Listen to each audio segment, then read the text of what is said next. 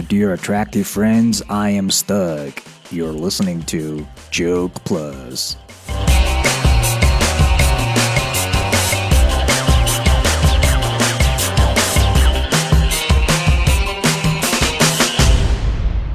大家好，我们先来看一看我们上期节目的笑点揭秘。 正好今天是三八女神节，所以祝所有女神健康快乐，笑口常开。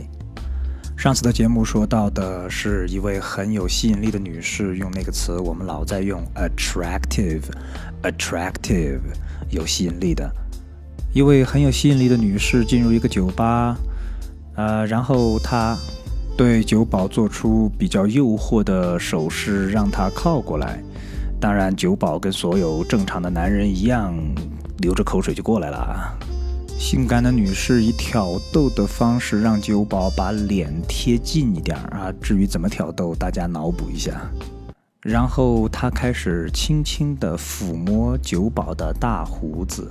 她一边用双手抚摸着酒保的脸，一边问：“你是经理吗？”呃，酒保说：“不啊，我不是。”女士又说：“那你可以把他给我叫过来吗？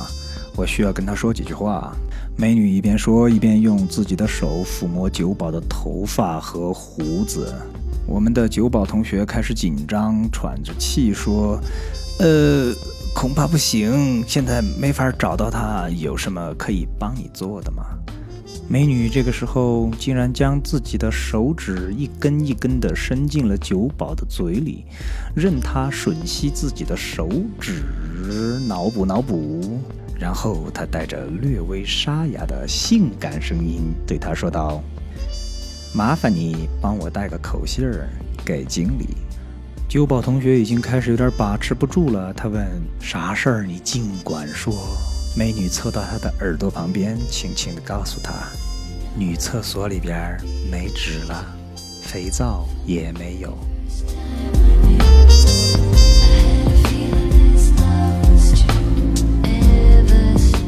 接下来是我们的 vocabulary today。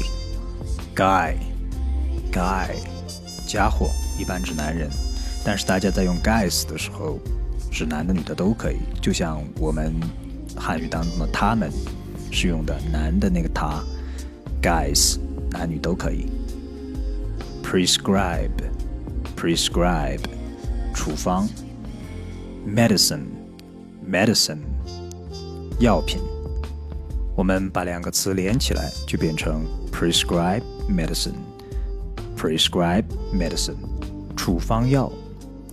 smart，smart，聪明的。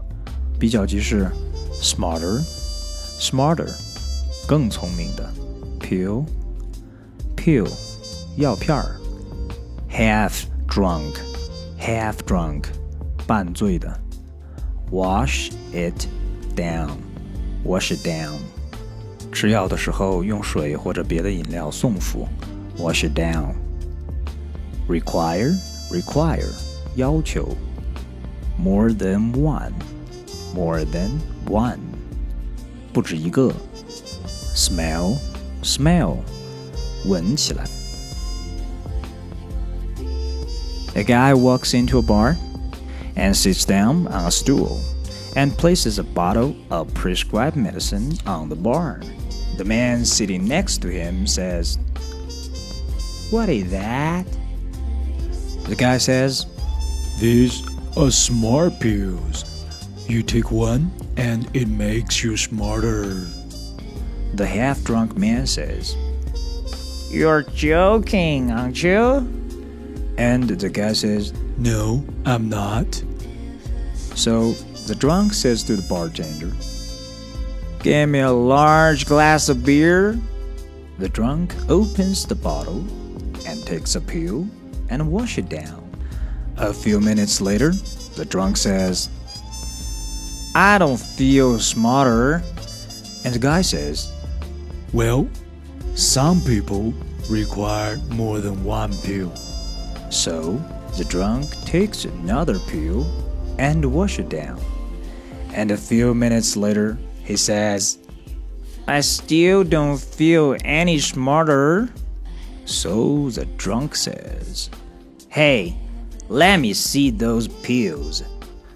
The drunk takes a pill and smells it and says, It smells like shit. And he tastes it and says, It tastes like shit. The guy says, See? You're getting smarter already. That's the Joke Plus today, and I hope you enjoy it. Remember, always be attractive. I am stuck from super school. And see you next time.